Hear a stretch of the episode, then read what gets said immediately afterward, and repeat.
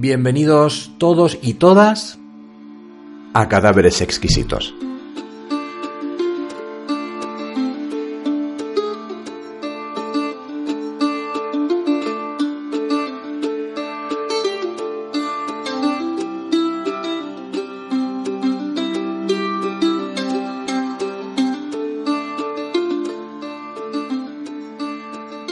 Este es el primer episodio, es el episodio piloto de Cadáveres Exquisitos, así que yo creo que lo suyo, o lo mío, o lo vuestro, es que me presente. Mi nombre es Mark R. Soto. La R no es de robot, es de Rodríguez, es decir, mi nombre completo es Mark Rodríguez Soto, pero como no quiero que Google me encuentre como Mark Rodríguez Soto y le revele al mundo, y por mundo me refiero pues yo qué sé, mis jefes en el trabajo, futuros empleadores, mi abuela. como no quiero que me encuentre con este tipo de, de contenidos, pues siempre firmo como Mark R. Soto, ¿vale? Soy escritor. Una de las muchas cosas que soy en la vida es escritor, he ganado algún premio literario que otro y tengo tres libros publicados hasta la fecha. Estos libros son El hombre divergente, Largas noches de lluvia y Todo muere.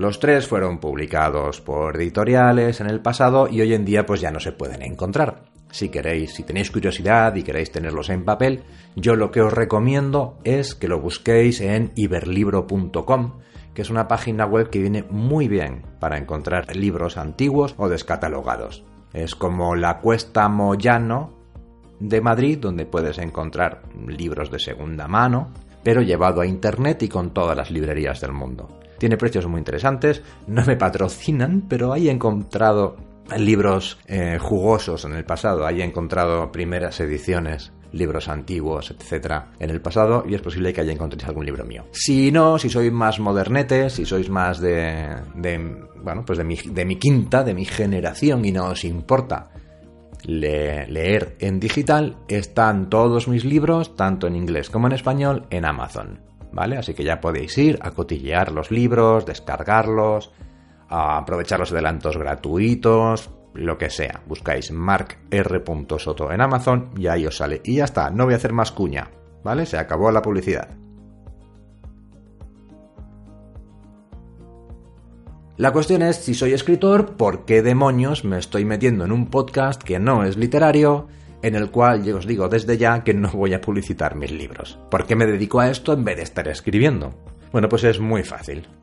Tengo otro podcast que se llama Divergencia Cero, en el cual sí que me dedico más al mundo literario. ¿Vale? En Divergencia Cero eh, doy rienda suelta a otra de mis pasiones, que son los audiolibros y los audiorelatos. Me dedico a grabar en audio relatos míos y de otras personas, de Edgar Allan Poe, de Roald Dahl, de autores españoles, ponerles música y los dejo colgados ahí para los que los quieran disfrutar. Pero con cadáveres exquisitos, pues quiero dar rienda suelta a otro tipo de cosas, porque al final Divergencia Cero es un podcast demasiado seriote, demasiado ah, tristón, ¿no? Son relatos de terror y todo es terrible y nostálgico y romántico al estilo de Poe o Becker. No, quería hacer algo un poquito más, más alegre. Y al final grabar un podcast pues es, eh, es algo divertido, es casi como escribir, pero sin pensar demasiado, simplemente vas dando rienda suelta a lo que quieres contar. Es igual de divertido y es igual de rentable, es decir, no me da ni un duro. Así que, ya que hemos hecho las presentaciones, ya que me conocéis todos, vamos a hablar un poquito de lo que es el podcast. ¿De qué va Cadáveres Exquisitos? Bueno, pues en Cadáveres Exquisitos vamos a contar, o voy a contar de momento yo, espero que en el futuro se junte algún amigo que se, que se anime a pasar un rato divertido contando este tipo de anécdotas, vamos a hablar de crímenes, vamos a hablar de instrumentos de tortura medieval, vamos a hablar de robos, de asesinatos absurdos, cuando todo sale mal, cuando todo es estrambótico cuando es ridículo y si no es ridículo lo haremos nosotros, porque el crimen también tiene que tener un lado divertido, creo yo, ¿no? Hay que tener un poquito de humor negro. Eh, pues lo que os he dicho, en, cadáveres exquisitos, lo que vamos a tener son muchos cadáveres, muchos muertos y, y zombies, porque todo, todo mejora con zombies. Con Bluetooth y con zombies. En fin, esto es de lo que va Cadáveres Exquisitos. ¿Te quedas con nosotros? ¿Te apuntas? Si es así, empezamos.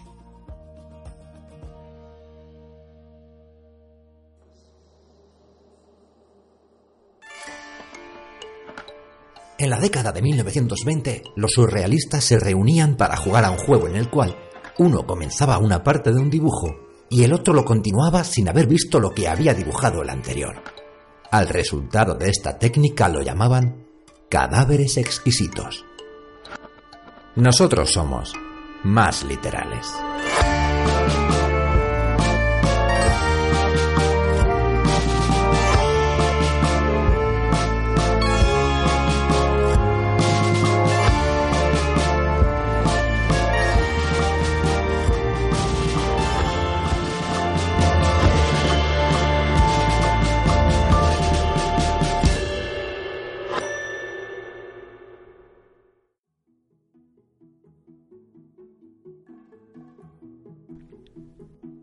Imagínate que un buen día vas caminando por la orilla de, tu playa favorita, por ejemplo, o por la ribera de un río y de repente te tropiezas con algo. Trastabilleas, te vas al suelo, te das la vuelta para ver contra qué demonios te has tropezado y te encuentras con que aquello con lo que te has tropezado es una cabeza humana, perfectamente cercenada de su cuerpo que no aparece por ningún lado simplemente es una cabeza, la cabeza de un hombre a la orilla, en este caso, de un río. ¿Qué es lo que harías? Bueno, es muy fácil. En primer lugar, coger el teléfono móvil y llamar a, emergencias. Después de haber llamado a emergencias, probablemente sacarías una foto de, de la cabeza, ¿no? Y la subirías a Instagram o a Twitter. Hashtag mira lo que me he encontrado. A lo mejor, si resulta que no tienes dos dedos de frente, cogerías la cabeza y harías malabares con ella para grabarte un vídeo y subirlo a TikTok. Pero eso es ahora. ¿Qué hubieras hecho hace 40 años? Bueno, hace 40 años habrías salido corriendo llamando a la policía o hubieras buscado una cabina de teléfonos. Pero ¿y si hubiera ocurrido mucho antes? ¿Y si te hubieras encontrado esa cabeza el 2 de marzo de 1726? en Londres.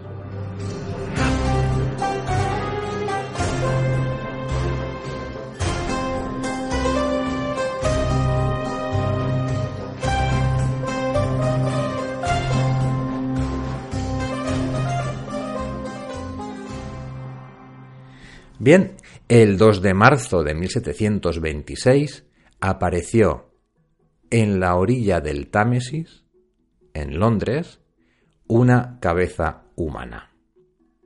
Las autoridades limpiaron la cabeza, la peinaron y llegaron a la conclusión de que tenían que saber quién era la víctima. Pero claro, no estamos en 1726, amigos. En aquella época no había cámaras de fotos, no había ninguna manera de identificar a una víctima salvo que la viesen los conocidos. Tampoco podías eh, publicar un periódico con, la, con una fotografía, porque, insisto, no había fotografías, ni retratos, ni nada. Entonces, ¿qué haces? ¿Qué haces para que la mayor cantidad posible de gente vea tu cabeza?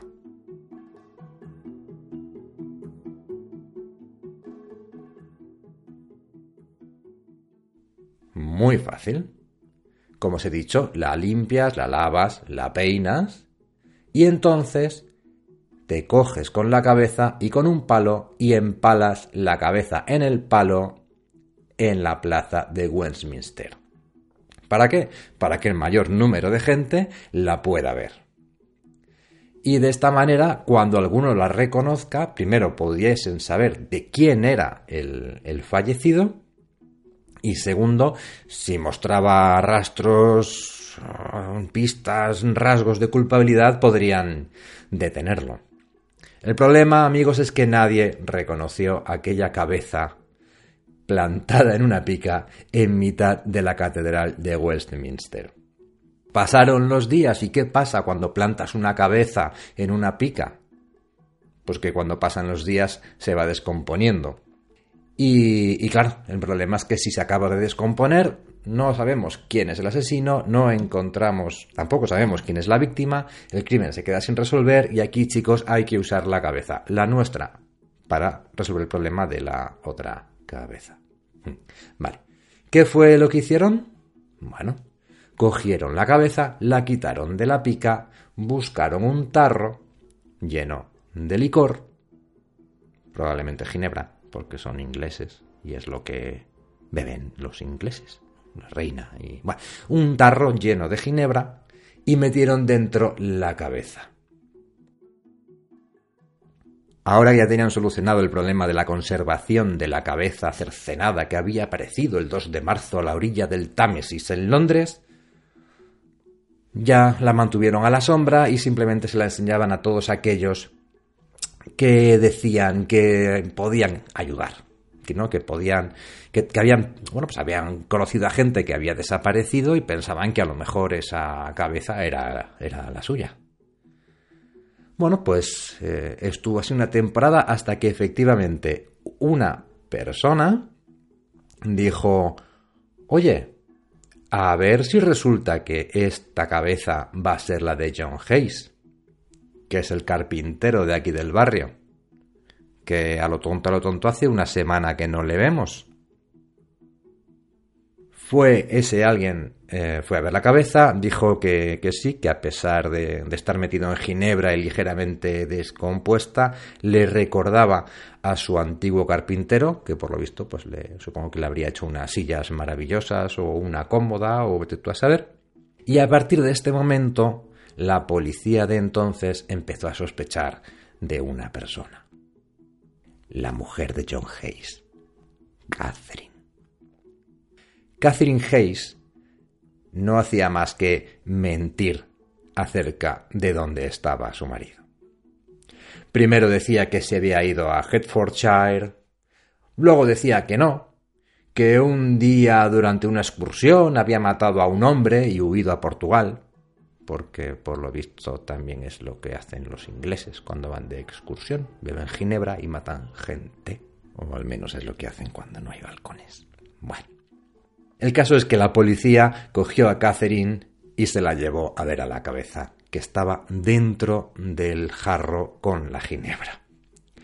Catherine, nada más ver la cabeza, se llevó las manos al pecho y se echó a llorar y, abrazó. De hecho, esto lo estoy leyendo literalmente. O sea, Cielos, si es la cabeza de mi marido, dijo entre lágrimas antes de abrazar el recipiente.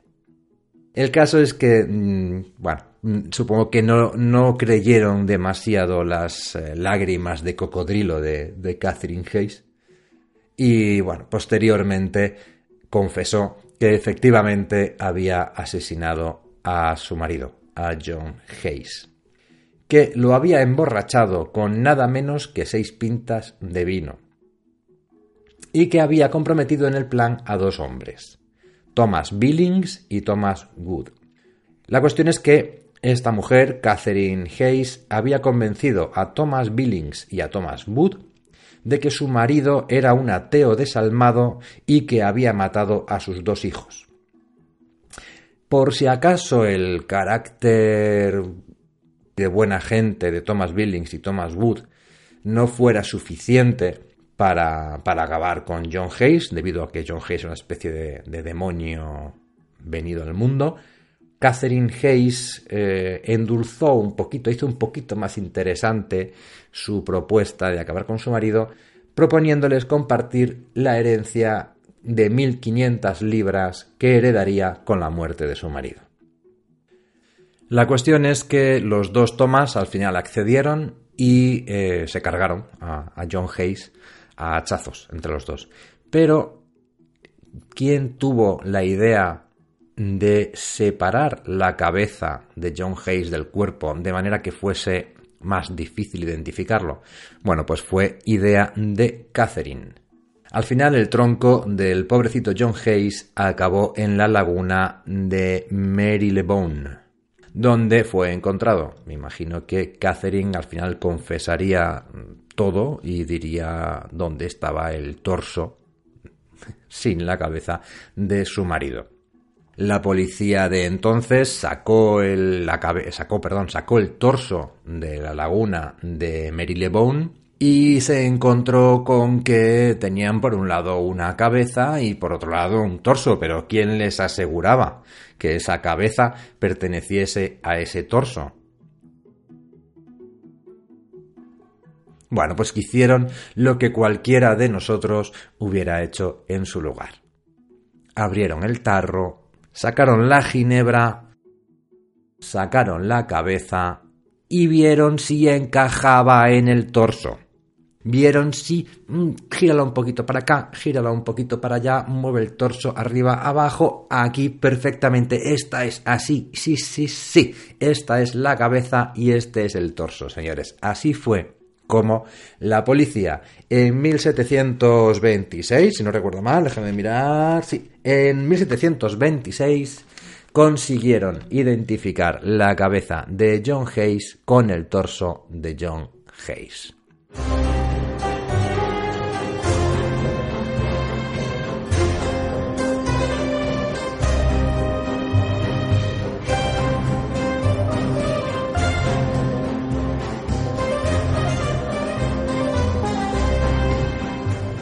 Una historia, vamos, con todos los ingredientes. Lo tiene todo, tiene, los tiene todos los ingredientes para construir una, una gran novela, una gran película. Y de hecho, hay una novela. La novela se titula Catherine y eh, la publicó Thackeray en 1839. Porque, por cierto, no hemos dicho qué pasó con Catherine Hayes, con la esposa, después de que se descubriese todo el plan tramado para acabar con su marido, esconder el cadáver, dificultar la identificación, etcétera, etcétera. ¿Qué pasó? Pues pasó que el 9 de marzo de 1726, dos meses después de que apareciese la cabeza de su marido, Catherine Hayes fue quemada viva y pataleando porque el verdugo no logró estrangularla antes de que la abrasaran las llamas. Una historia terrible, una historia verdadera, una historia rara de narices, una historia con la cabeza de un cadáver exquisitamente separada del torso y vuelta a, a reunirse con él. Esta, esta ha sido la primera, la primera historia que os cuento. Este es el primer cadáver exquisito del nuevo podcast. Vamos despidiéndonos desde aquí. Eso sí, os dejo ya para que lo sepáis el tema del siguiente episodio. Y el tema del segundo episodio es el revolucionario método para perder peso que los franceses no quieren que conozcas la semana que viene en Cadáveres Exquisitos. Nos vemos.